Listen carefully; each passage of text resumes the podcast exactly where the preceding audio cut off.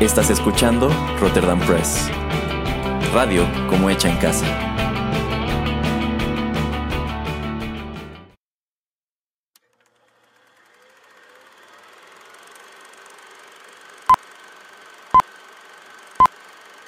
Rotterdam Press presenta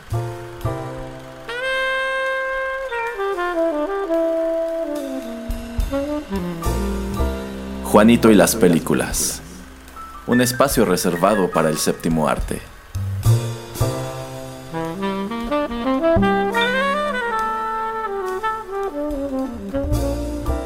Ocupa tu butaca. Comenzamos.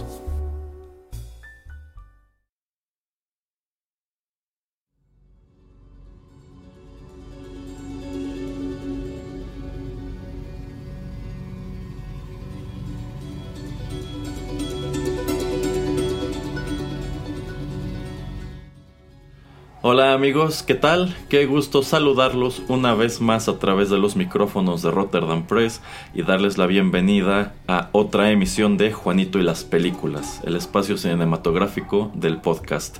Yo soy Erasmo y como siempre no puede faltar, aquí está el señor Juanito Pereira. Hola señor Pereira.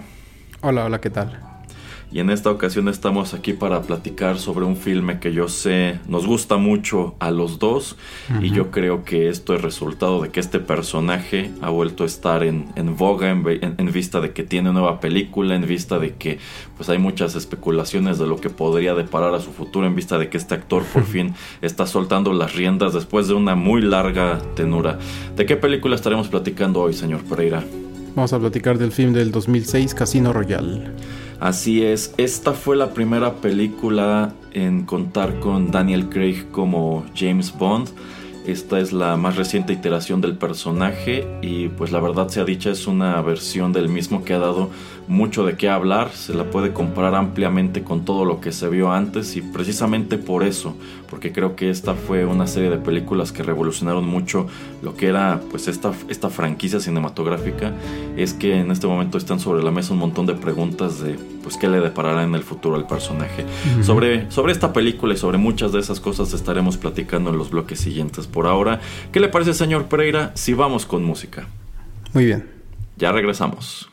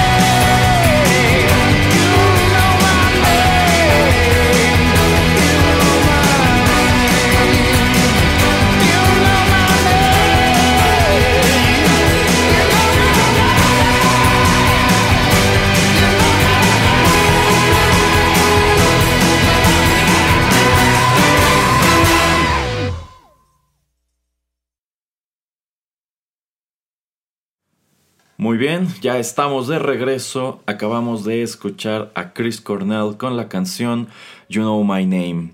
Este tema fue escrito en específico para la película Casino Royale del año 2006. Ya lo saben, las películas de James Bond suelen tener estas secuencias de entrada con animaciones pues muy interesantes y muy curiosas.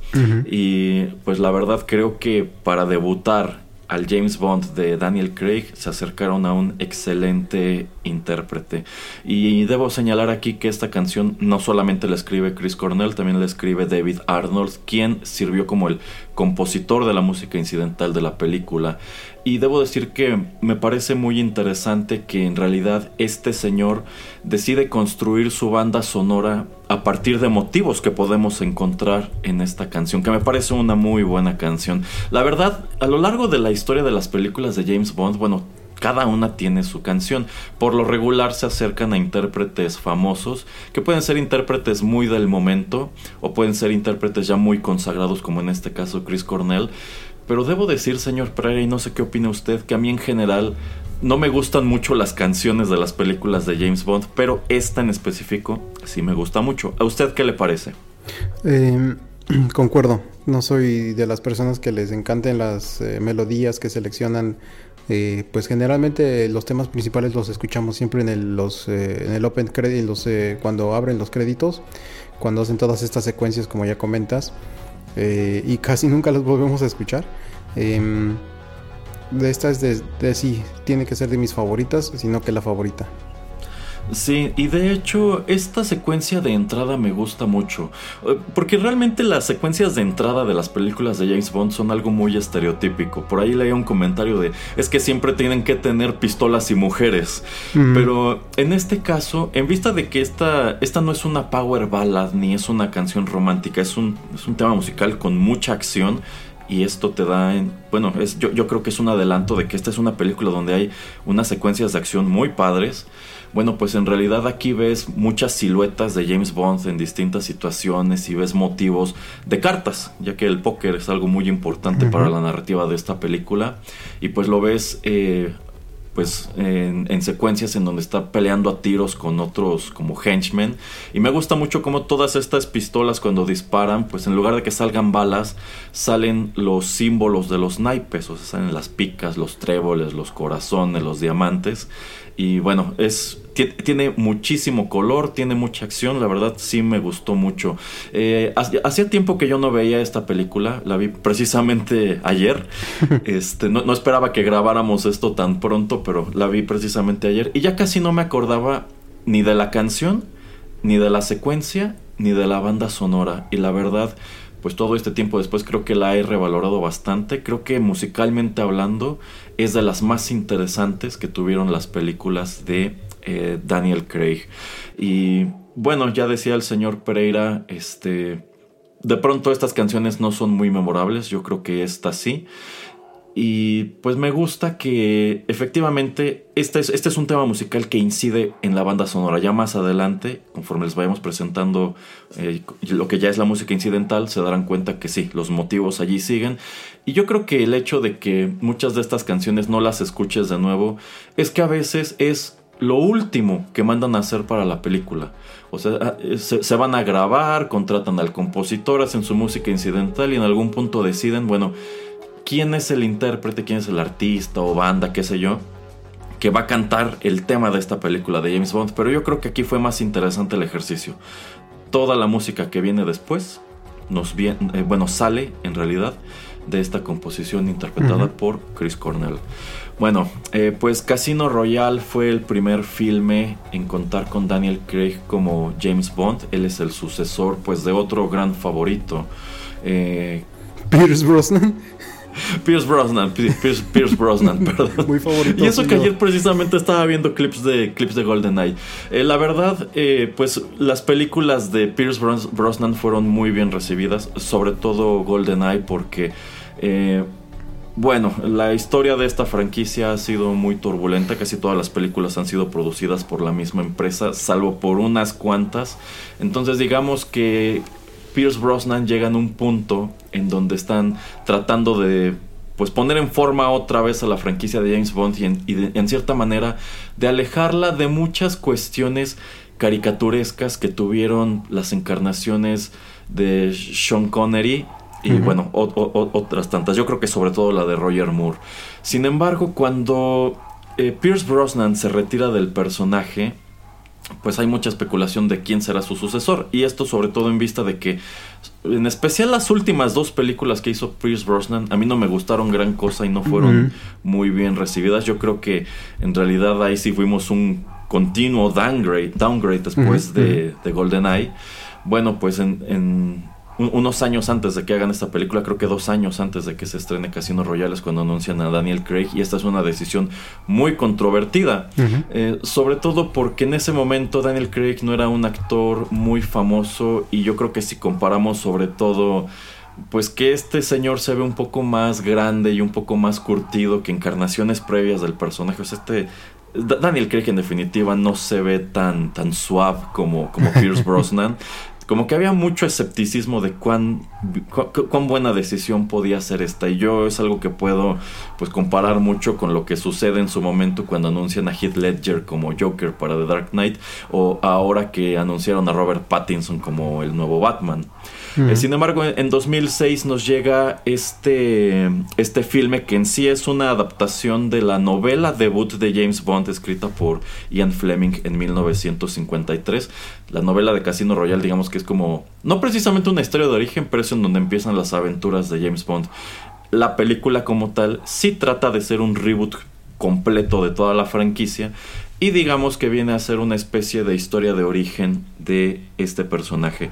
La película es dirigida por Martin Campbell y está estelarizada por Daniel Craig, Eva Green, saludos, saludos. Eva. eh, Mats, Mikkelsen, eh, Jeffrey Wright y Judy Dench. De hecho, eh, pues Judy Dench es creo que la única actriz que regresa como su personaje de la serie de, de Pierce Brosnan. en esas películas ella encarnaba a M y pues retoma exactamente ese mismo papel en bueno, no, no todas, pero en eh, tres de las películas de Daniel Craig. De hecho, pues la continuidad siempre ha sido algo muy complicado con James Bond. Realmente cada película se maneja como una aventura totalmente aislada. Históricamente, pues no tienen continuidad, aunque sea el mismo actor. Entonces, cada película es una especie de reboot.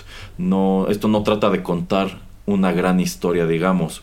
Sin embargo, pues más adelante descubrimos que con Daniel Craig decidieron romper totalmente con esa tradición.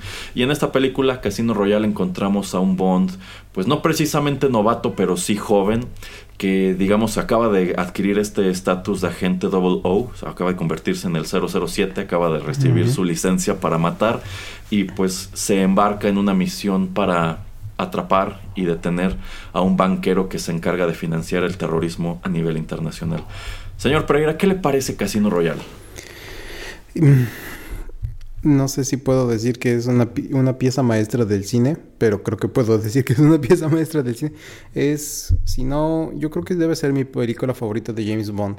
Eh, a mí me sorprendió mucho eh, la elección, como comenta Erasmo, de mm, el actor no tanto porque lo conociera yo no lo conociera. A mí la verdad, eso no, casi nunca me interesa saber eh, qué actor le va a dar vida a un personaje que ya conocemos. Y parte de la controversia, que tal vez Erasmo no comentó es que todos los eh, James Bond anteriores eran castaño y pues de ojo eh, claro. ojos oscuros. Ajá. Eh, y bueno, Daniel Craig es rubio, ojo azul. Entonces dijeron, no, ¿cómo va a ser este personaje? Pero, es que ahí es importante señalar, señor Pereira, que cuando Ian Fleming escribió el personaje, James Bond era rubio. pero a lo que voy es que mucha de esa controversia era porque en el cine todos los que lo habían encarnado eran de cierto tipo, ¿no? Arquetipo. Y es como ahora lo que se comentaba hace unos años cuando tal vez James Bond, eh, James Bond ya no iba a ser interpretado por Daniel Craig, sino que tal vez iba a ser este eh, Idris Elba. O querían, mucha gente quería que fuera él. Así como que también mucha gente pegó el grito en el cielo o eso. Pero bueno, controversias más, controversias menos. A mí la verdad eso no, no, no me interesa mucho. Me interesa más eh, el producto final. Y a mí me encanta esta película. O sea, de principio a fin está llena de misterio, está llena de acción Eh, y bueno, si la vamos a desmenuzar, a mí, de, o sea, cuando gana su licencia, ¿no? Cuando adquiere su licencia y que todo está en blanco y negro, a mí me parece espectacular esa parte, ¿no? O sea, eh, empezamos con algo así, una escena súper, eh, pues calmada, cuando está hablando con este personaje que la verdad no tengo idea de, de quién sea. y te pasan ahí en flashbacks cómo es que gana su primer O cómo es que hace su primer asesinato antes de su segundo. Eh, y en esta escena, escena del baño cuando está peleando contra otro rufián. Entonces a mí se me hace muy, muy chido cómo empezamos la película. No sé a ti qué te parezca por lo menos esta entrada. No, la entrada yo creo que es espectacular. O sea, el, hecho de que la hayan grabado en blanco y negro y más que nada el trabajo de cámaras, pues te traslada de inmediato a lo que podría haber sido un serial de, espías o detectives, pues como de los años 50, 60, no sé, de tiempos de la televisión en, blanco y negro. Eh, yo creo que es una decisión muy atrevida, pero pues muy interesante, es algo muy llamativo desde el principio. Y es que yo creo que todo a lo largo de la película, algo que cabe destacar es la cinematografía, o sea, yo creo que esta película más allá de ser una buena película de James Bond, yo sí diría una de las mejores películas de James Bond, es una buena película en sí. O sea, si esto no tuviera relación alguna con la franquicia de James Bond y este fuera un personaje totalmente aparte, yo creo que esto habría dado inicio de cualquier manera a una serie de películas muy interesantes. O sea, eh, si este personaje de Daniel Craig no se llamara James Bond, tú de cualquier manera habrías querido saber más de él. Querías haber sabido, bueno, qué va a pasar después en vista de que esto termina prácticamente como un gran eh, cliffhanger. Entonces, a mí me gusta mucho. Eh, debo decir, yo nunca había sido muy fan del personaje de James Bond hasta este punto. O sea, en realidad creo que sigo sin serlo. Yo recuerdo cuando en el Canal 5 pasaban estos maratones, sobre todo de las películas de Roger Moore, y ocasionalmente las de Sean Connery, y la verdad no me gustaban, me parecían... pues muy ridículas. O sea, si trataban, de si, trataban de venderme a James Bond como un hombre sofisticado y demás, la verdad es que no lo conseguían. O sea, yo terminaba viéndolo como un señor pues medio bonachón y ridículo. Entonces nunca me habían llamado la atención. Es cuando este, sale GoldenEye y como que Pierce Brosnan trata de darle otro giro al, personaje que digo, ok, esto está mejor, pero en retrospectiva no, nunca me llamó mucho la atención. Y aquí es lo y, esto me lleva a algo que quería preguntarle al señor Pereira. ¿Usted vio esto en el cine? Eh, Casino Royal, sí. Sí, estoy casi, sí, sí, sí, la vi en el cine. Fíjese que yo no. De hecho, oh, yo, vi primero Quantum of Solas. oh, wow. ¿Cómo crees? Sí, porque insisto, a mí no me atraía mucho el personaje. Entonces, todo este debate si Daniel Craig estaba bien para ser James Bond y demás, para mí fue totalmente irrelevante. Y no me acuerdo si de hecho me toca ver eh, Quantum of Solas con el señor Pereira. Probablemente. yo pienso que sí. Y este. Y de hecho, a mí es algo que me que me, que me, inclina que me inclina a buscar esta película que de hecho me topo en, pues ya en el cable y a través de las repeticiones la primera vez que la vi dije wow cómo pude dejarlo pasar esta película está súper de principio a fin y más que nada yo creo que está muy bien equilibrada. O sea lo mismo tiene estas escenas de acción súper intensas como la del principio, como toda esta persecución de parkour en, África, este, pero también tiene pues momentos de muchísimo desarrollo, con algo de exposición, sí, pero me gusta mucho que esta cinta sirve muy bien como historia de origen porque te empieza a revelar pues quién es este hombre. Y eso, eso es algo que otras películas no hacen, o sea, no es importante saber quién es James Bond, cuál es su trasfondo, qué busca, por qué es como es las otras sencillamente lo ponen en una aventura y se acabó. Pero aquí, sobre todo a través de las interacciones con Vesper, empiezas a darte cuenta de que pues, este es un personaje bastante bastante complejo. Y digamos que esa complejidad se desarrolla de una manera yo diría agridulce en las siguientes películas porque hay algunas que lo hacen muy bien hay otras que lo hacen muy mal. Pero sí yo considero que es una muy muy buena película. Eh, yo también diría es una de mis favoritas de James Bond si no es que la sí, la favorita. O sea, en definitiva se está peleando ese lugar con, con otra de Daniel Craig. Pero para mí, en general, lo que este señor hizo con el personaje estuvo pues muy padre. ¿Usted cómo ve, señor Pereira?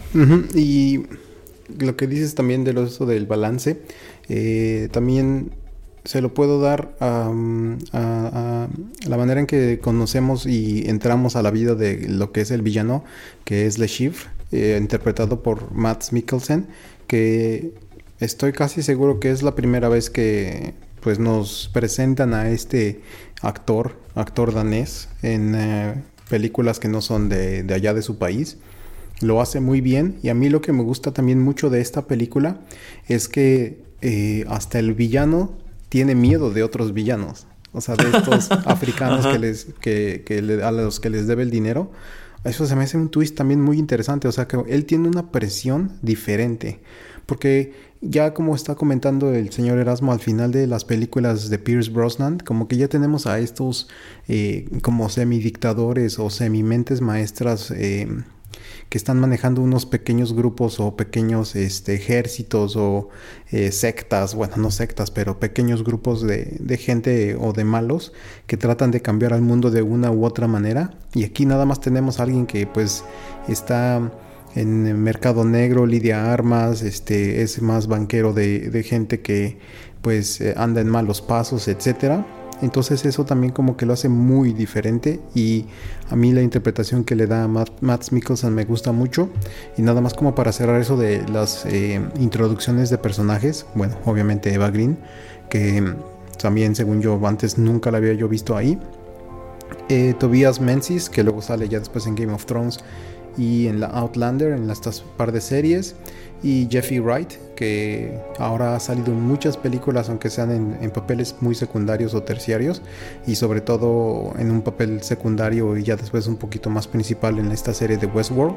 Entonces también este fue un punto de inflexión que pues le dio mucha presentación y mucho impulso a la carrera de mucha gente, por lo bien escrita que estaba y por lo bien realizada que estuvo, y porque pues siento que todos los personajes encajaron muy bien. Eh, pues en, sus, en, lo que tenían que hacer y en las personas. El casting se me hizo bastante bueno. De hecho, y efectivamente lo que dice el señor Pereira, eh, pues tiene mucha razón eh, sobre Matt, Mikkelsen.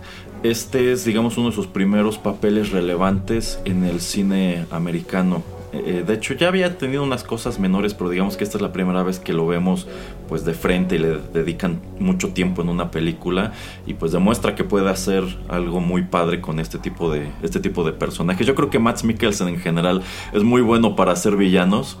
Este, pero pues este señor ya tenía mucho tiempo trabajando en el cine y en la televisión allá en Europa. Eh, señor Pereira, ¿qué tan grande, qué tan famoso es Matt Mikkelsen por allá? Eh, yo digo que ahora es muchísimo más. Obviamente, como es era cine danés, pues sí, em, digamos que tienen yo creo que un tipo de acuerdo los países nórdicos para tener películas de esos países ahí. De hecho, también en Holanda eh, el cine danés y las series de televisión danesas también son muy famosas y son muy vistas en, la televisión. Em, yo creo que antes de esta película era medio conocido, pero pues obviamente ya después de esta y aún cuando fueran películas em, realizadas por casas productoras de su país de origen, pues yo creo que eh, pues sí, es una persona que probablemente en cualquier país del norte de Europa donde él vaya es reconocido 100%. Sí, sí, yo pienso que sí. Bueno, es, bueno, el año pasado estuvo igual sonando muy fuerte con esta película de Thomas Winterberg de Another Round que la verdad no he visto, pero me da muchísima curiosidad. Pero bueno, ya decía el señor Pereira, esta, esta película pues impulsa mucho pues a diversos actores que aparecen en ella. También uno de ellos, uno de estos es Jeffrey Wright, quien eh, de hecho anda sonando mucho en lo que es el cine y la televisión de cómics, porque bueno, este actor será el nuevo comisionado Gordon en la película de Batman con Robert Pattinson. Y también es la voz del Watcher en esta serie animada de Marvel de, de What Ajá, pero bueno, vamos con más música, señor Pereira, y seguimos platicando.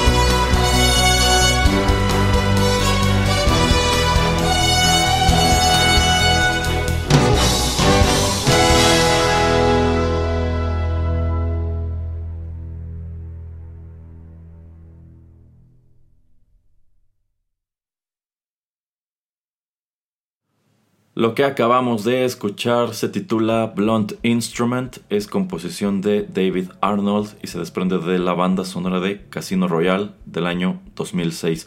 Eh, esta banda sonora fue recopilada en un álbum por Sony, un álbum que dicho sea de paso no contiene toda la música incidental, solamente una parte de ella. Hay un segundo disco que es como los extras, lo que no ocupo en este, y algo que también, me, algo que también me pareció muy muy curioso es que en este recopilatorio publicado por Sony, no incluye la canción de Chris Cornell. ¿Cómo crees? Toman la decisión de sacarla como un sencillo aparte y todavía con otra discográfica. Entonces, yo creo que si en su momento tú comprabas este disco porque te había gustado la canción de Chris Cornell, pues te llevabas un chasco al darte cuenta de que no, no la incluía. No sé, no sé por qué lo hicieron así, pero bueno, decisiones que toman por allá. Yo creo que pensaron que era más que sería más fácil vender la canción de Chris Cornell que la que la banda sonora y pues sí, tiene todo el sentido del mundo. Bueno, en este bloque quisiera que habláramos un poco sobre la trama y también que nos eh, centráramos en lo que es como tal el personaje de James Bond interpretado por Daniel Craig y quiero comenzar con una pregunta al señor Pereira. Eh, ¿A usted le gustó el James Bond de Pierce Brosnan? El GoldenEye me agradó, pero como estás diciendo, era como un, paso evolutivo a lo que ya nos habían entregado pues todos los eh, actores anteriores.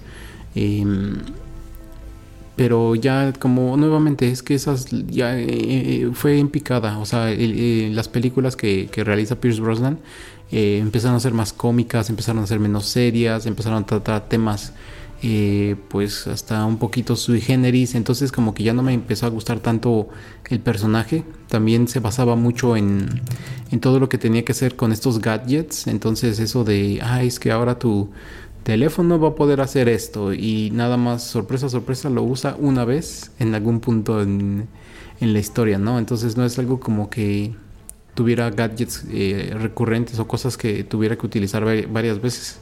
Entonces eso también no me gustaba.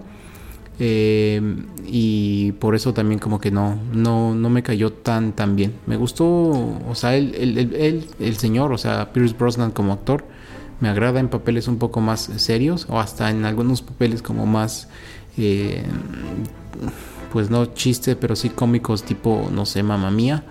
Pero fue para mí en declive. O sea, GoldenEye fue como su cenit y después ya como que me empezó a desagradar.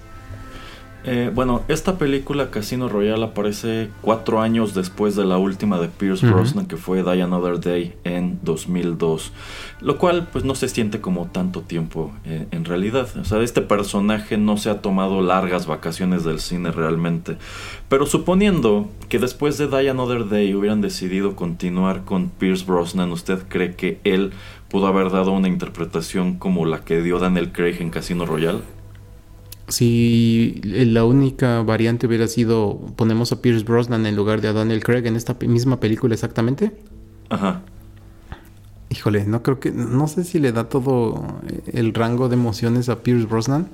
Yo digo que sí porque es muy buen actor pero no siento que hubiera ido con su, con, su personaje que él ya había desarrollado por tantas películas. Entonces no se lo hubiera yo tanto comprado, hubiera yo dicho, wow, o sea, qué cambio tan espectacular le dieron al, al personaje de James Bond. Eh, me hizo olvidar a Pierce Brosnan, pero no, o sea, todavía se la, doy, se la tengo que dar a Daniel Craig, o sea, si como por un 70-30, ¿me entiendes? O sea, 70% me hubiera gustado...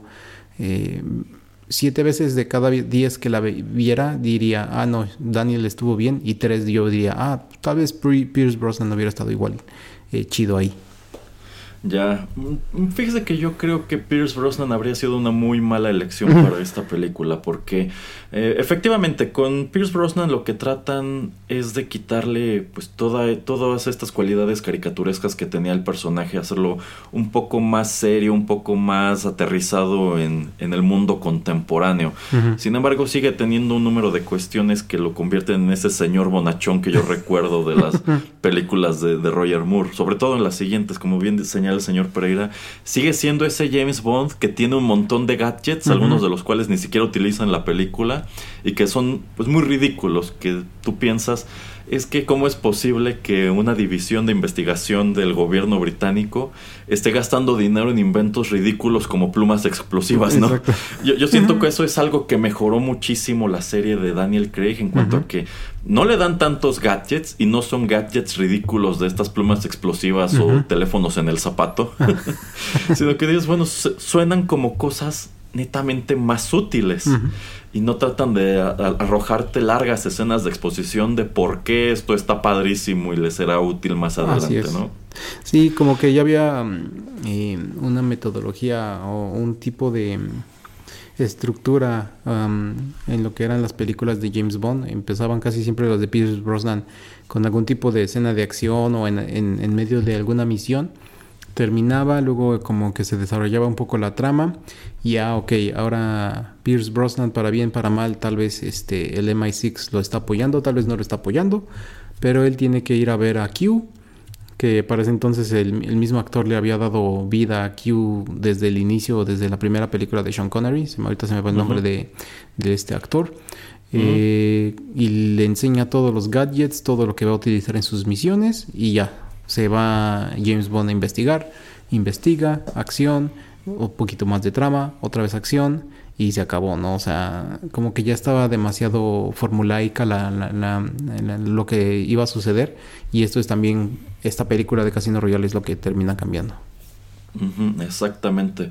Y bueno, ya lo que es como tal el personaje de James Bond, a mí me gusta mucho que encontramos algo muy diferente a todo lo que se había visto antes. O sea, este sigue siendo un espía, sigue siendo un hombre de acción. Todavía tiene muchos tratos que son inherentes al personaje, como que pues es, es muy mujeriego, le gusta beber, siempre usa pues trajes y relojes muy caros. Estas películas, la verdad se dicha, también son un tremendo product placement, ¿eh? te, están anunciando un montón de cosas de lujo. O sea, el mundo donde vive James Bond es un mundo súper lujoso. Todo es muy bonito y muy caro. sí. este, pero me gusta que este James Bond es muy frío. Incluso cuando, o sea, y tiene un sentido del humor, pero ese sentido del humor no es el mismo sentido del humor que habías visto antes. Es ríspido. este James Bond, e, exacto, este James Bond puede ser muy sarcástico, puede ser hasta gracioso sin necesidad de que el personaje sonría. Que de hecho, bueno, la sonrisa de Daniel Craig en estas películas suele ser algo pues algo muy, muy discreto, ¿no? o sea, no son estas largas sonrisas en donde muestra sus blancos dientes. Este, y no es, digamos, tan explosivo, extrovertido como otras encarnaciones del personaje. Pero eso sí, se las apaña para ser muy badass. Y eso yo creo que lo, es algo que puedes eh, constatar a lo largo de todas las películas que ha hecho, sean buenas o malas. O sea, este James Bond es muy bueno para pelear, es muy bueno para disparar, como que le echa mucha estrategia a lo que hace. O sea, si tiene que despacharse a un cuarto lleno de matones, pues, o sea, sí, es, sí entra como que disparando y demás, pero siento que está mucho mejor coreografiado que otros y sientes que es alguien que está pensando un poquito más lo que hace. Sí, y es que, y es que nada más rápido ahí. yo digo que en Casino Royale vemos eh, escenas de acción más crudas eh, más combate cuerpo a cuerpo. O sea, obviamente, eh, pues todos los villanos y todos los eh, James Bond y bueno, y hasta guardias de seguridad o lo que sea, pues todos tienen armas de fuego. Pero aquí como que la esencia o todo es tratar de hacer que los combates también sean muy, muy cercanos, que podamos verlos en, sin tantas ediciones, en tomas un poco, no tanto continuas, pero sí muy cercanas y no nada más eh, que sea disparo de un lugar al otro de un cuarto. Entonces eso también me gusta mucho y también eso es lo que hace como que eh, exalte al personaje que pues realiza Daniel Craig, eh, siento yo. Eh, eh, exacto, y bueno, algo que también es muy importante señalar es que él hizo como tal muchas de estas escenas de acción. O sea, hay partes donde es muy claro dónde está el doble. Por ejemplo, si, si nos trasladamos a esta secuencia de persecución en Uganda, que es muy espectacular, de entrada yo creo que James Bond jamás habría alcanzado a este individuo porque, híjole, corre muy rápido y parece que estuviera hecho de goma, ¿no? O sea, cómo se las apaña para meterse hasta por los ductos de ventilación con una facilidad.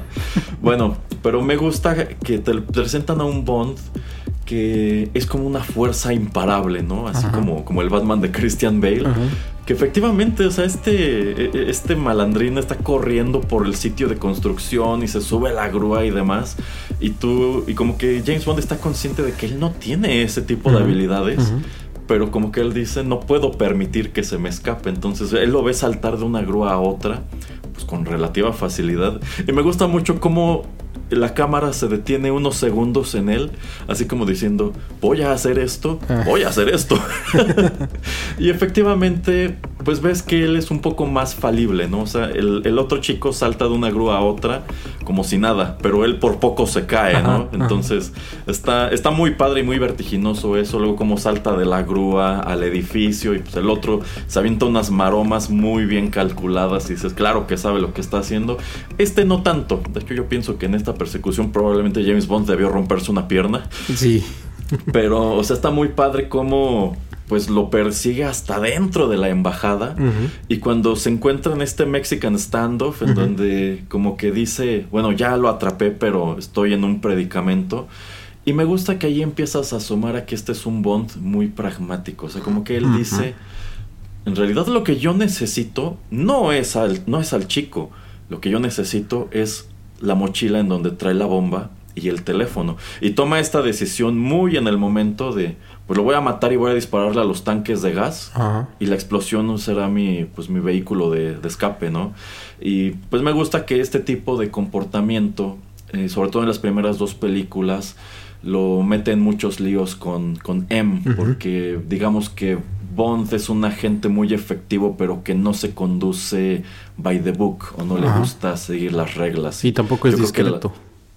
Ajá, bueno, e, e, exactamente eso de que no es discreto igual me gusta, porque yo siento que es parte de su mismo pragmatismo, o sea, como cuando llegan a Montenegro y pues a ellos les construyeron las coartadas este, con unos personajes y una historia de pues quién, quién se supone que es él y quién se supone que es Vesper, y él inmediatamente lo desecha en cuanto llegan al hotel, e incluso Vesper se enoja con él, es como de volaste nuestra coartada, pero él muy atinadamente observa es que para qué no, ¿de qué nos sirve esta coartada? O sea, nuestros enemigos ya nos están esperando, ya saben quiénes somos, entonces no tiene ningún caso jugar bajo esas reglas, porque ellos no van a jugar bajo esas reglas, a nuestros enemigos no les interesa. Entonces me gusta que a lo largo de esta película y las que siguen, pues es, es muy pragmático y también es muy frío. Por ejemplo, eh, pues un trato recurrente del personaje es que a lo largo de sus películas, pues va a seducir a un número de mujeres. Sin embargo, eh, hay películas, sobre todo en las anteriores que tú dices, es que son escenas que no van a ninguna parte, son escenas que tienen que estar allí porque se supone que el personaje es así. Pero cuando viaja a las Bahamas y seduce a la esposa de este criminal al que está buscando para sacar la información, pues efectivamente están en un cuarto de hotel y todo. Pero a mí me gusta mucho que llegado el momento en donde él obtiene lo que está buscando, que es el paradero del esposo, él se va. Ah, Yo creo que el James Bond de Pierce Brosnan y anteriores no se habrían ido. O sea, te habrían aventado en la cara una escena de sexo de unos 2-3 minutos y ya después este, la persecución, ¿no? Pero aquí como que deciden pues es que en realidad no tiene tiempo que perder, o sea, no puede quedarse aquí con la mujer, tiene que ir corriendo al aeropuerto porque están tramando volar un, avión, ¿no? Entonces, me parece muy, muy, muy padre la manera en que está escrito el personaje y la manera en que lo desarrolla Daniel Craig. Yo creo que al final del día, si algo demostró, es que fue la mejor elección que pudieron haber hecho. Sí, em, y sobre todo esta manera como que eh, pues desconfía de mucha gente, como que también trata de eh, pues entender la situación en la que está viviendo, sobre todo eh, cuando llega al casino y no sabe si el personaje de, Jeffrey Wright Felix pues está trabajando en verdad como para el FBI o para el gobierno de Estados Unidos o si está ahí por alguna otra razón. Entonces así como que eso también me gusta más bastante de él que es este eh, pues alguien que no se fía, que no es de fiar, o sea, no, no quiere confiar en, en, ninguna persona eh, y pues como que está tratando siempre de rápidamente en su, en su cabeza pues pensar que eh, qué es lo que tiene que decidir y eso es como que también te pone le da le pone una atención agradable a las películas o por lo menos a esta película Así es. Y bueno, nada más para, para terminar con este bloque, no quería dejar de comentar el título de este tema musical que escuchamos, que es Blunt Instrument. Eh, a mí me gusta mucho después de toda esta secuencia de las Bahamas, eh, que efectivamente como que M lo ve como una especie de, de wildcard, ¿no? O sea, como que es un, agente del que de pronto no sabes qué esperar. Y pues luego de que encuentran muerta precisamente a la, esposa del, criminal, en vista de que ella era el único cabo suelto de pues, quien pudo haber abierto la boca como para que frustrara nuestro plan del aeropuerto, que de entrada, pues eh, Bond ve el cuerpo y él pues no reacciona. O sea, para él era es, daño colateral, Que, resultado de la misión, ¿no? Él, él, cumplió el objetivo y pues se llevó de corbata a esta mujer que ni la debía y ni modo. Y es algo que le hace ver M, así, ¿no? Como de, wow, ¿no? o sea, para ti esta persona fue totalmente desechable. Y se lo lleva a este hotel y le ponen un chip en el brazo como para estarlo eh, rastreando. Y me parece que es en ese momento en donde M se refiere a él precisamente como esto, como un blunt instrument. ¿Es aquí o es antes cuando James Bond se mete a la casa de M? que es un chiste recurrente de las otras películas. Este. Y bueno, se refiere a él como un blunt instrument en cuanto a que. Bueno, yo siento que así como para James Bond, eh, la esposa del criminal sencillamente fue a means to the end, fue sencillamente una herramienta para él. Yo siento que es darte a entender que para él, James Bond también es una herramienta, es algo desechable. Y es algo que confirmas eh, más adelante en la tercera película, que efectivamente ella no tiene ningún tipo de ataduras con estos agentes, o sea, los conoce y demás, pero eh, pues en realidad si en una misión tiene que perder alguno o dejar morir alguno, pues sencillamente son los gajes de su oficio. Entonces, me gusta que lo refiera así, como que tú, tú, eres un instrumento, ¿no? Tú eres mi, herramienta. Y como tal, pues tengo que asegurarme de que, de saber en dónde estás, ¿no? Y es precisamente por eso que le ponen el chip, en vista de que se les perdió un rato entre Uganda y las Bahamas. sí, sí, muy chistoso esa parte. Así es. Bueno, vamos con más música, señor Pereira. Muy bien.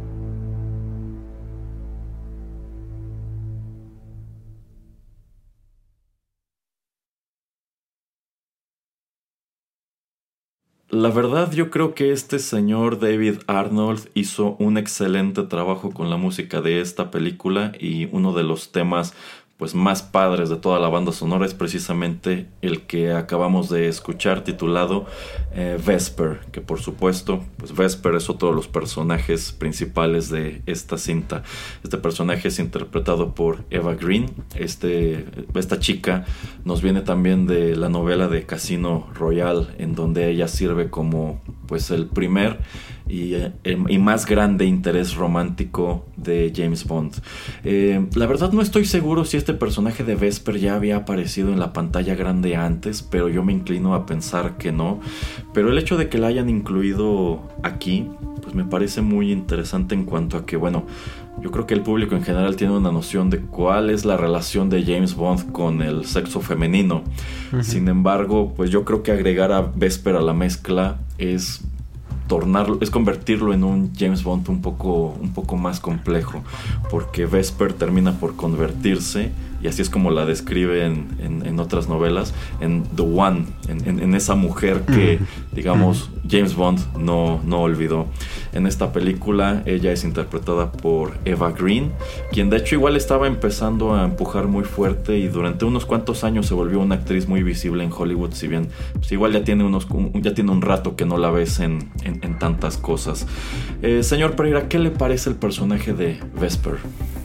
Mm, a mí me gustó mucho la introducción y sobre todo esta conversación que tiene con eh, James Bond em, en el tren cuando van camino al casino.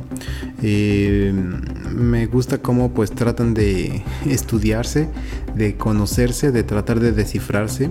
Em, entonces por eso como que es una manera muy interesante de, de ver a un personaje nuevo que pues va apareciendo eh, como después de una tercera parte de que ha pasado la película. Entonces a mí me gusta mucho eso. Y también nuevamente eh, es un personaje que es muy aterrizado, siento yo, a la situación. O sea, también es como, pues, si no novata, no es experta en, estar en este tipo de situaciones riesgosas.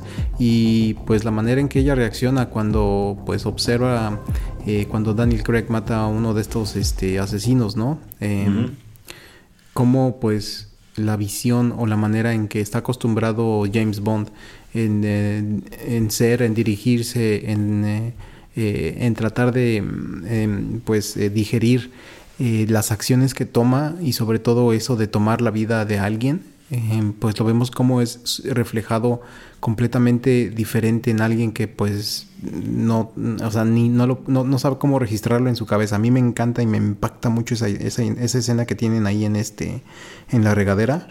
Es, es una de esas eh, escenas muy bien, muy bien realizadas.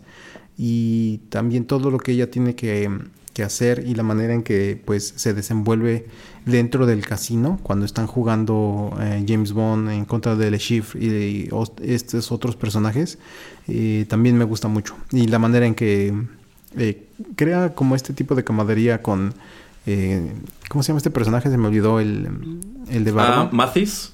Matis, sí, sí, me gusta mucho, me gusta mucho como ellos como que también crean un pequeña, una pequeña amistad. Así es, efectivamente Vesper no pertenece al mundo de James Bond. Es más, Vesper es una contadora. Ella trabaja para, para el tesoro y digamos que, bueno, a mí me gusta mucho cómo lo explica ella cuando se presenta en este tren que va a Montenegro. I am the money. Mm, no, bueno, le dice, le, pregunta, porque había especulación si, si ella iba a ser este Miss Money Penny. Porque ah, James Bond le pregunta, ¿Are you the money? Y le dice, Vesper, every penny of it. bueno, pues efectivamente, eh, este personaje no tiene absolutamente nada que ver con este mundo de espías y asesinos en el cual vive James Bond. Allá la mandan pues a cuidar el dinero, porque en vista de que él se dirige a un juego de póker de altísimo perfil en donde pues se van a estar apostando millones de dólares, eh, pues bueno, ella tiene que, que, cerciorarse de que, de que haga un buen uso de ese dinero y me gusta que también es como la que controla su buy-in, ¿no? O sea, en caso de que pierda los 10 millones que le están dando, todavía tiene otros 5 para que él pueda seguir en el juego si ella lo considera pertinente. Eh, pero digamos que esta es una chica de oficina, entonces la mandan a cuidar el dinero y también para que pues dentro de esta coartada que les construyeron, haga las veces de la, de la esposa de, James Bond, ¿no? Pero bueno, como ya dijimos antes, pues estas coartadas no las utilizan, las desechan prácticamente en cuanto ponen pie en, en el hotel de Montenegro. Eh, algo que me gusta mucho del personaje es que en sí viene a romper mucho con el estereotipo de la chica Bond. La chica Bond por lo regular, al menos hasta este punto, pues se caracteriza, bueno, solía ser alguna gran belleza del momento, ¿no? Y sobre todo si tomamos en cuenta cómo son, cómo suelen ser estas mujeres a las que James Bond seduce a lo largo de sus películas, pues todas son algo así como femme fatales, ¿no? Todas este, salen muy maquilladas con estos vestidos que pueden o no ser muy reveladores y demás. Pero además, en realidad no suelen ser muy jóvenes tampoco. Entonces me gusta que cuando encuentras a Vesper, de entrada, ella viene con un maquillaje, bueno, pues es un, maquillaje muy como de Eva Green, con los ojos muy, muy maquillados, pero ella llega a cenar con él en este tren cubierta de los pies hasta el cuello. O sea, no, no, está enseñando absolutamente nada de piel e incluso Bond le hace notar que pues, tiene un estilo de vestimenta más bien masculino. Este, entonces, como que tú esperarías, bueno, es que si es como el amor de la vida de James Bond, claro que tiene que ser como estas otras mujeres súper despampanantes, ¿no? Pero no tiene absolutamente nada que ver con eso. y me gusta mucho sobre todo ese intercambio que tienen ya en el taxi, en donde eh, pues ella le pregunta, ¿voy a tener problemas con usted, señor Bond? Y él, no, no, tiene nada de que, no tienes nada de qué preocuparte porque no eres mi tipo. Y efectivamente, dices, pues no, no tiene nada que ver con el tipo de mujer que tú entiendes podría interesarle a este, a este señor. Ahora otra cosa que igual me encanta es que esta no es la típica femme fatal de la película de James Bond que cae rendida a sus pies de inmediato. O sea, la relación entre estos dos personajes empieza de una manera muy hostil, en donde él está tratando como de, leerla y detrás de esto yo creo que la intención es como tratar de deslumbrarla, ¿no? Y hacerle ver, oh, soy James Bond y soy increíble, ¿no? Pero me gusta que muy fácilmente ella se las apaña para desmenuzarlo muchísimo mejor. O sea, cómo se pone a analizar su traje, bueno, por el corte del traje estudiaste aquí y en vista de que los hombres a quienes recluta MI6 tienen que ser como inadaptados que probablemente no van a vivir mucho, probablemente eres un huérfano. Y a mí me gusta mucho cuando ella se lo hace notar y James Bond se queda callado porque acaba de darle en el clavo y te das cuenta que para él eso es eso es algo muy muy importante porque supongo que no es no es el tipo de cosa que él ande contando y las películas posteriores se encargan de desarrollar precisamente ese tema de su orfandad. Así es. Este, pero pues se me hace muy padre, ¿no? Como como que James Bond es el que está tratando de desmenuzarla, ella le da la vuelta y pues prácticamente lo deja, lo deja callado, ¿no? O sea, tipo, que disfrutes tu cena, señor Bond, y se va, ¿no? Entonces, me parece una, una interacción muy, muy, muy padre. O sea, que no es tu típica chica Bond y no es tu típica este, damisela en peligro que cae rendida a los pies de James Bond en cuanto lo ve por primera vez. Eh, y bueno, yo creo que eso nos lleva igual ya a lo que es la carnita de la película, lo que es pues, la parte más interesante, que es todo lo relacionado con Montenegro. Y antes de que entremos con eso, señor Pereira, yo quería preguntarle si usted alguna vez ha ido a Montenegro. No, no, nunca. No. porque yo me quedé pensando si de verdad será una ciudad tan bonita como te la pintan aquí. de hecho, yo pensé que decían Monte Carlo, que el casino de Monte Carlo, que según ese está en Mónaco, ¿no? Entonces yo cuando vi primero la película dije, ¿están diciendo bien el nombre o le cambiaron nada más tantito para no decir que están en Mónaco o qué está pasando aquí? Así como que se me hizo súper raro. Eh, y yo, a mí nunca me cruzó por la cabeza que estaban hablando de, bueno, lo que en, ese entonces, todavía no era un país eh, independiente, pero que estaban hablando de Montenegro. A mí la verdad nunca me cruzó por la cabeza eso. Ya, creo que en la novela efectivamente el Casino Royal no está allí. Pero creo, no estoy seguro. no, no, no he leído ese libro. Solamente lo vi una vez hace muchos, muchos años en una librería. Pensé comprarlo, no lo hice y luego me arrepentí muchísimo de no haberlo hecho. Pero siempre me ha llamado la atención leer, si no como tal las novelas de James Bond, quizá en específico esa. Eh, bueno, pues eh, todas estas aventuras que James Bond tuvo en África y en las Bahamas lo llevan a, Montenegro. Es a través de, pues, eh, es en estos lugares en donde él obtiene información de que el hombre a quien él está buscando, este hombre que está financiando actividades de terrorismo a, través del mundo, es precisamente este individuo, Le Chiffre, quien ya lo dijo el señor Pereira antes, y esto es algo padrísimo, efectivamente, no es un gran dictador o una gran mente maestra que quiera apoderarse del mundo. En realidad, él es un... es como un rango medio. Es, alguien que, maneja dinero y está metido en un problemón, porque al parecer recibió dinero de una facción eh, guerrillera o terrorista africana, y él lo que hace es, pues, como, como, como buen banquero, ese dinero que le dan a guardar, él lo, invierte para hacer más dinero.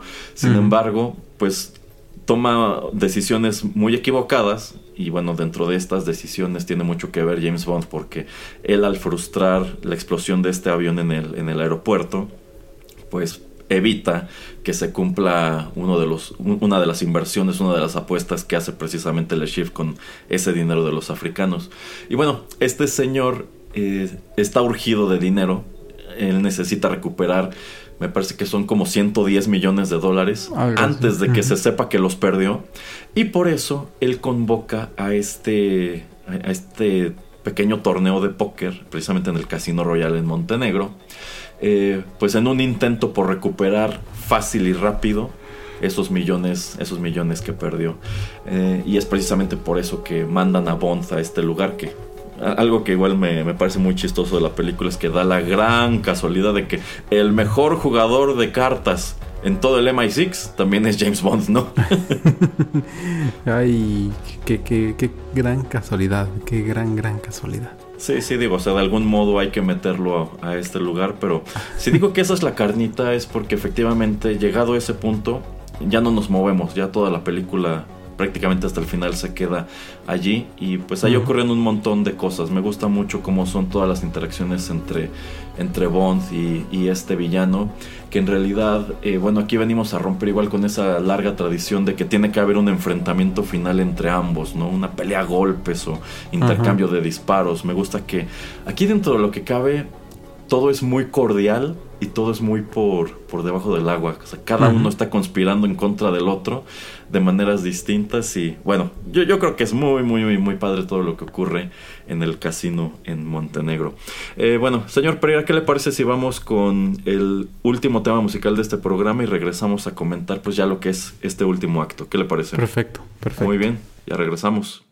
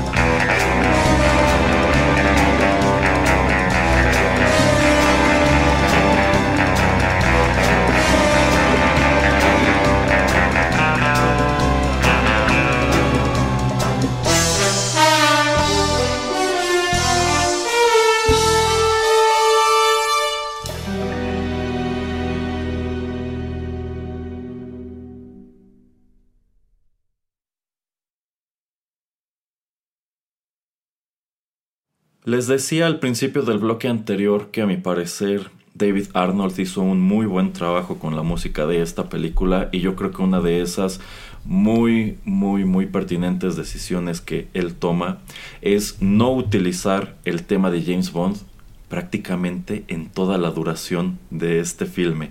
O sea, de pronto por allí hay uno que otro motivo. Hay partes en donde dices, eso me suena como que lo conozco, pero en realidad pues aquí no tienes este, esta escena super cliché en donde tienes a un James Bond ya entrando al último acto y despachándose a todos los malosos con el tema de James Bond de fondo, ¿no?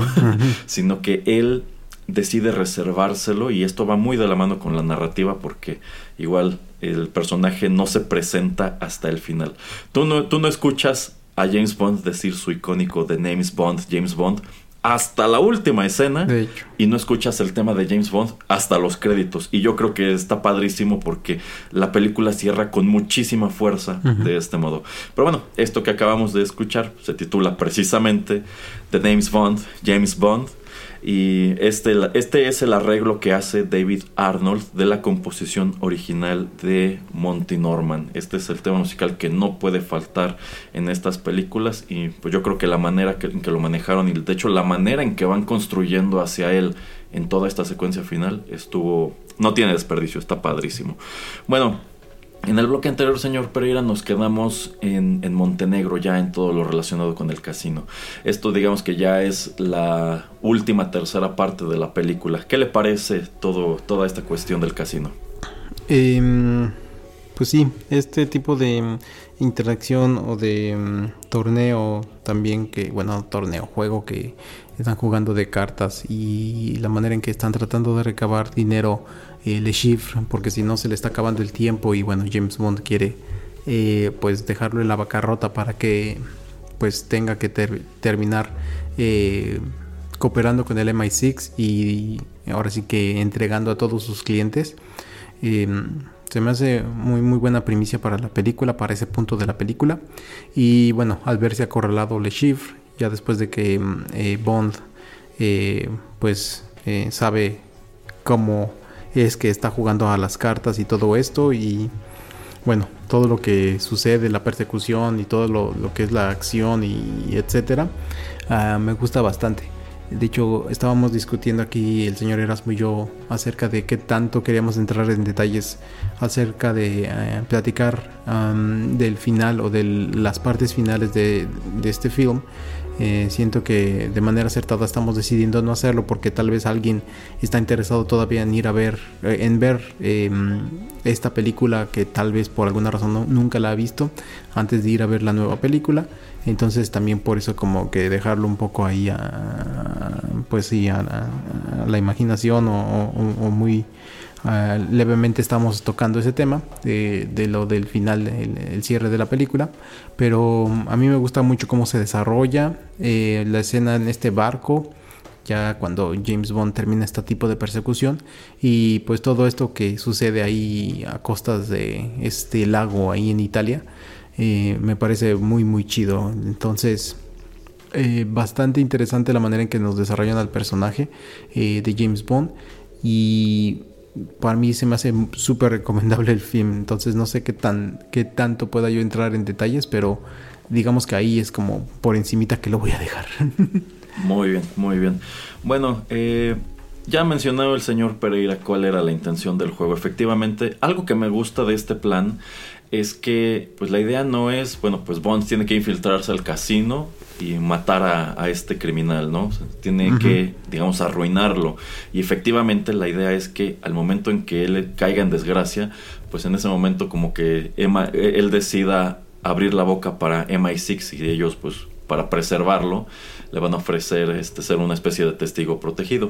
Eh, pero me gusta mucho que cuando va en el tren, cuando James Bond va en el tren con Vesper, él le menciona, este, me parece que usted no es muy fan de este plan y ella le comenta, oh, hay un plan, porque la verdad suena como algo pues medio descabellado, ¿no? Y ella, y ella se lo hace notar, o sea, están conscientes de que si James Bond pierde el juego, el gobierno británico involuntariamente o indirectamente estará financiando el terrorismo internacional.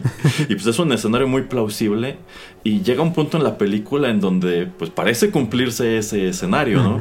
Que es cuando descubrimos que efectivamente el personaje de Jeffrey Wright es eh, Felix Leiter. Eh, bueno, este es un personaje que igual tiene su larga historia con James Bond, es un amigo suyo que trabaja para la CIA, pero en realidad esto no te lo revelan hasta ese punto en donde como que James Bond ya se está desesperando, bueno, más bien ya se desesperó este, y él como que lo detiene para hacerlo entrar en razón y se revela, ¿no? O sea, soy, soy, un, soy un amigo de Langley. Y es cuando te cae el 20 de... Es que por supuesto que no solamente el gobierno británico tendría interés en este personaje, claro que los estadounidenses también estarían persiguiéndolo y claro que también mandaron a su propio topo a este juego de póker. y pues me gusta mucho cómo llevan a cabo esta especie de negociación en vista de que pues, Bond está prácticamente fuera del juego. Este, pero Felix Leiter no está jugando nada bien. Como que llegan a la conclusión de, bueno, entonces este, la CIA te va a comprar tu, pase para que continúes aquí.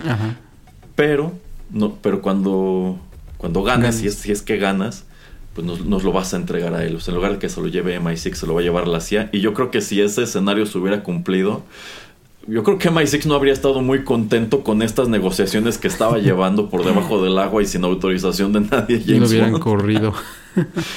sí, sí, pero yo creo que ahí sí lo habrían corrido efectivamente, lo, lo habrían arrestado, qué sé yo. Pero, pero bueno, está muy padre cómo te introducen al, personaje.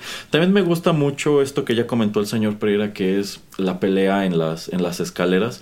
Eh, aquí cabe señalar, si James Bond no hubiera llevado a cabo esta pelea en las escaleras, probablemente de cualquier manera, al final de la noche, se habrían ahorrado muchos problemas porque Le Chiffre habría terminado mal. Entonces, yo creo que allí James Bond, sin, sin saberlo y sin querer, le estaba ayudando. De hecho. pero, pero, o sea, me, parece muy padre cómo, eh, pues, él sube a, este piso con, con Vesper, porque es un, un break que se están dando en el juego, que por cierto este juego al parecer tomó toda la noche. Este... Y se dan cuenta de que algo anda mal porque oyen gritos y ven salir a, a, estos este, matones africanos de la, de la habitación y uno de los matones se da cuenta de que Bond trae un, un earpiece y deduce que algo anda mal y es como comienza esta, esta pelea. Eh, me gusta que al darse cuenta de que las cosas andan mal, Bond trata de mandar a Vesper a otra parte, pero no le da tiempo porque es algo muy inmediato y ya se fue el, ascensor. Entonces, pues tienen esta, esta pelea y a mí me gusta mucho al final cuando ya están al fondo de las escaleras y Bond está estrangulando al, al, terrorista africano pues como Vesper está allí mirándolo desde las escaleras, pues muerta de miedo, ¿no? Porque efectivamente ella no pertenece a este mundo. Y Bond, pues muy, quitado de la pena, le dice, busca a Mathis y dile lo que acaba de pasar y que tiene que deshacerse de estos cuerpos. Y pues Vesper se desaparece un rato, ¿no? Y me gusta mucho cómo cuando la vuelves a encontrar, efectivamente Bond llega a la, a la habitación y no la encuentra, pero escucha que está corriendo el agua de la regadera y ella está bajo la regadera, pero con todo y el vestido. Ajá, y está como igual pues, muy asustada y como le dices que siento que tengo sangre todo encima de mí. Y dices, pues claro que sí, o sea, esta chica nunca había visto a alguien matar a otra persona. Y de esa Entonces, manera. Claro, y de esa manera. Y claro que está, claro que está en, en, shock, ¿no? Y yo siento que es ese punto en donde como que las cosas empiezan a suavizarse entre esos dos. Como que ya cada uno asomó a quién es el otro. Y pues a pesar de que Vesper sigue mostrándose un tanto escéptica de que quizá esta no es la mejor idea, pues al final, eh, pues digamos que cada uno termina por rendirse ante los encantos del otro. Y de hecho me gusta que en realidad es Bond el que termina por sucumbir ante Vesper y no tanto ella por él. O sea, me gusta mucho cómo ya cuando están eh, cenando en el, en el, restaurante del hotel después de, todo esto que ocurrió, eh, pues él prácticamente le dice que ya está totalmente desarmado, ¿no? O sea que, pues efectivamente él, él como que suele mostrar una cara al mundo, pero sencillamente como que con ella no puede. Entonces, digamos que eso da pie ya a la última parte de la película que es en donde pasa de convertirse, bueno, se convierte de una película de acción en, pues, en un romance. La verdad, toda esta última secuencia en, en, Venecia, a pesar de que también tiene su persecución final, pues nos da... Yo, yo, siento que toda esta cuestión del romance y que, y que Bond como que ya está considerando sus opciones, es lo que nos... Eh, bueno, es el material que hace viable al Bond que vemos en las siguientes películas. Porque el Bond que tú ves en Quantum of Solace y también en Skyfall, yo siento que ese es un Bond que en realidad no se ha recuperado de ese golpe. Y yo creo que en realidad no lo hace hasta Spectre. Si bien creo que es algo que ya no, no, manejaron como pudieron haber manejado. Yo siento que toda esta cuestión de Bond, de Vesper y lo que ocurre, debieron, debió estar un poco más presente en la tercera y en la, y en la cuarta película. Pero eso no quita que esta cinta concluya de una manera muy satisfactoria. Ya lo dijimos, esto prácticamente termina con un cliffhanger. Y como ya dije, yo vi primero Quantum of Solace, entonces yo ya sabía qué pasaba después. Pero yo creo que si hubiera visto esta película en su momento, en el 2006, 2007, probablemente se habría dicho, oh, quiero saber qué va a pasar con esta historia. Sí, em, como dice el señor Erasmo, eh, también es algo interesante que sucede yo creo con las películas de James Bond. La verdad no recuerdo mucho eh, las anteriores, por ejemplo con, James, eh, con Sean Connery, si en verdad están tan conectadas una con la otra, porque lo que sucede mucho, por ejemplo, con las de Pierce Brosnan, es que la puedes, puedes ver casi casi todas en desorden y como que no afecta una a la otra. Eh, son como historias, son como misiones que van pasando y hasta ahí, ¿no? Y aquí como que empezamos a ver un tipo de secuencia que eso pues me termina gustando, ¿no? Porque digo, si estás contratando al mismo actor para que dure por lo menos tres o cuatro películas, pues por lo menos que haya un poquito de continuidad. Así podemos desarrollar el personaje más como lo está comentando el señor Erasmo. Y eh, estos twists y este tipo de cosas que pasan al final de Casino Royale, pues sí, sí lo forman, sí lo amoldan para lo que vemos ya después. Sobre todo yo digo en cuanto Quantum of Solas y al principio de esa película donde va en esta persecución eh, ahí al lado de la costa, al lado del mar eh, y bueno, le vemos esta cara toda, pues, que no ha descansado, que está frustrado, que eh, no sé, que, está, que es un gran cazador, ¿no? Pero eso es en, en cuanto a Solas. Pero que todo inicia al final con este cliffhanger que nos dejan al final de Casino Royale. Eh, sí, sí, de hecho Quantum of Solas empieza exactamente en donde Casino Royale se quedó. Eh, si bien, bueno, todo este, toda esta narrativa y todo lo relacionado con este hombre misterioso que parece estar moviendo los hilos es algo que no termina por pagar del todo en las siguientes películas. Pero muy recomendable. De hecho, yo diría que esta bien podría ser la mejor película de James Bond, Daniel Craig. Insisto, yo creo que se pelea ese sitio muy, muy, muy de cerca con otra que yo espero estemos comentando aquí en el podcast en algún momento. Eh, antes de despedirnos, señor Pereira, que nada más quería preguntarle si usted le entiende a esta cuestión del Holden Poker. sí, sí, es este, el, Texas, Texas Hold'em. Eh, es, lo que están jugando aquí, ¿no? es difícil de explicar, pero todos los jugadores eh, tienen dos cartas y las subsecuentes cartas aparecen enfrente de, Ajá, son las que tiene el croupier, ¿no? Ajá, exactamente. Y entonces las, la combinación que eh, pues genere, la, que sea la, de la mejor mano, es la que va a ganar. Pero obviamente la información, pues mucha de la información tú la estás guardando porque es secreta, que son tus dos cartas que tú tienes. Y pues también eso del bluff, ¿no? O sea, de hacer pensar a, a otras personas que tienes una muy buena mano eh, pero sí, como aquí lo explica eh, brevemente el señor Erasmo, son juegos que se pueden tardar horas y horas, ¿no? Y también si tienes un buen bluff o puedes engañar bien a, los jugadores que están en la mesa, pues muchas veces si eres agresivo y tratas de apostar mucho dinero, es como vas limpiando la mesa, es como vas haciendo que la gente empiece su número de fichas, su... Em, em, cantidad de dinero que ellos este, tienen ahí pues se ha reducido rápidamente.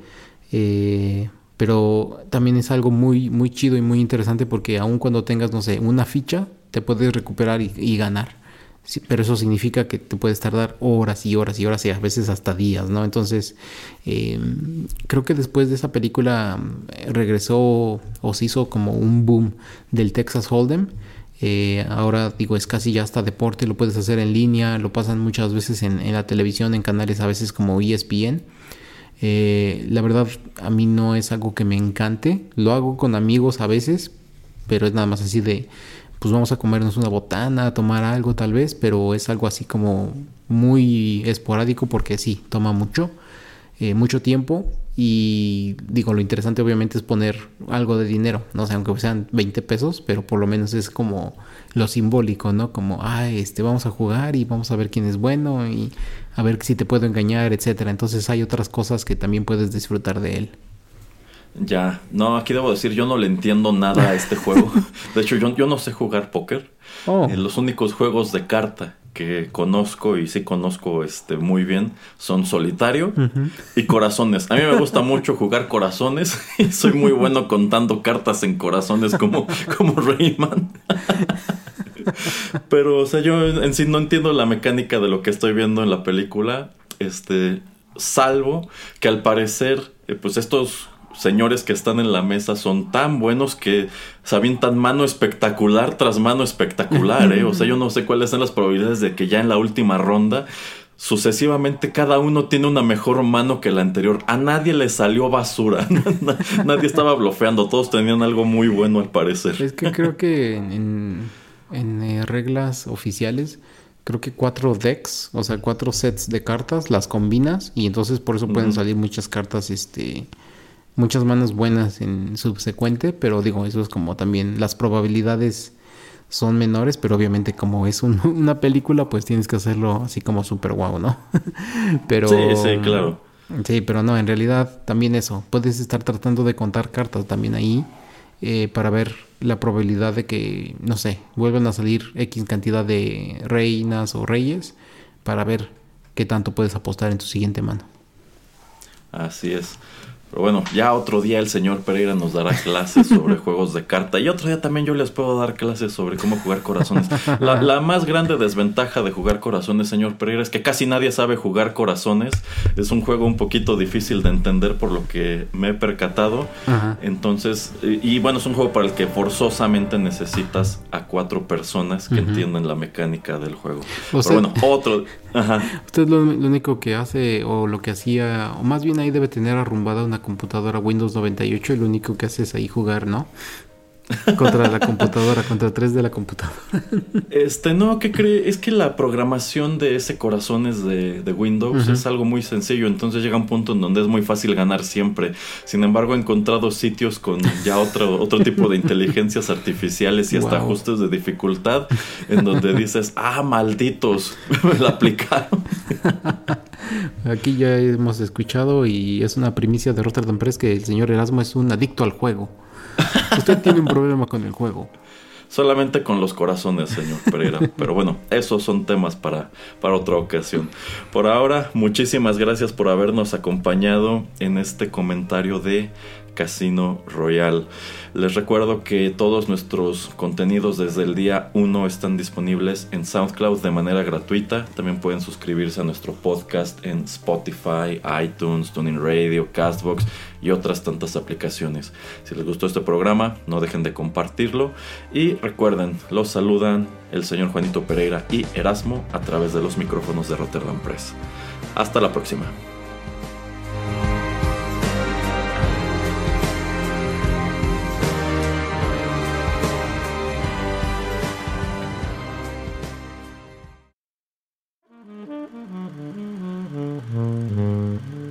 Juanito y las películas llegó a su fin.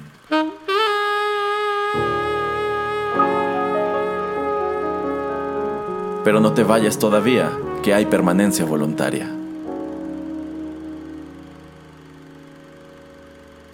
Quédate con nosotros en Rotterdam Press.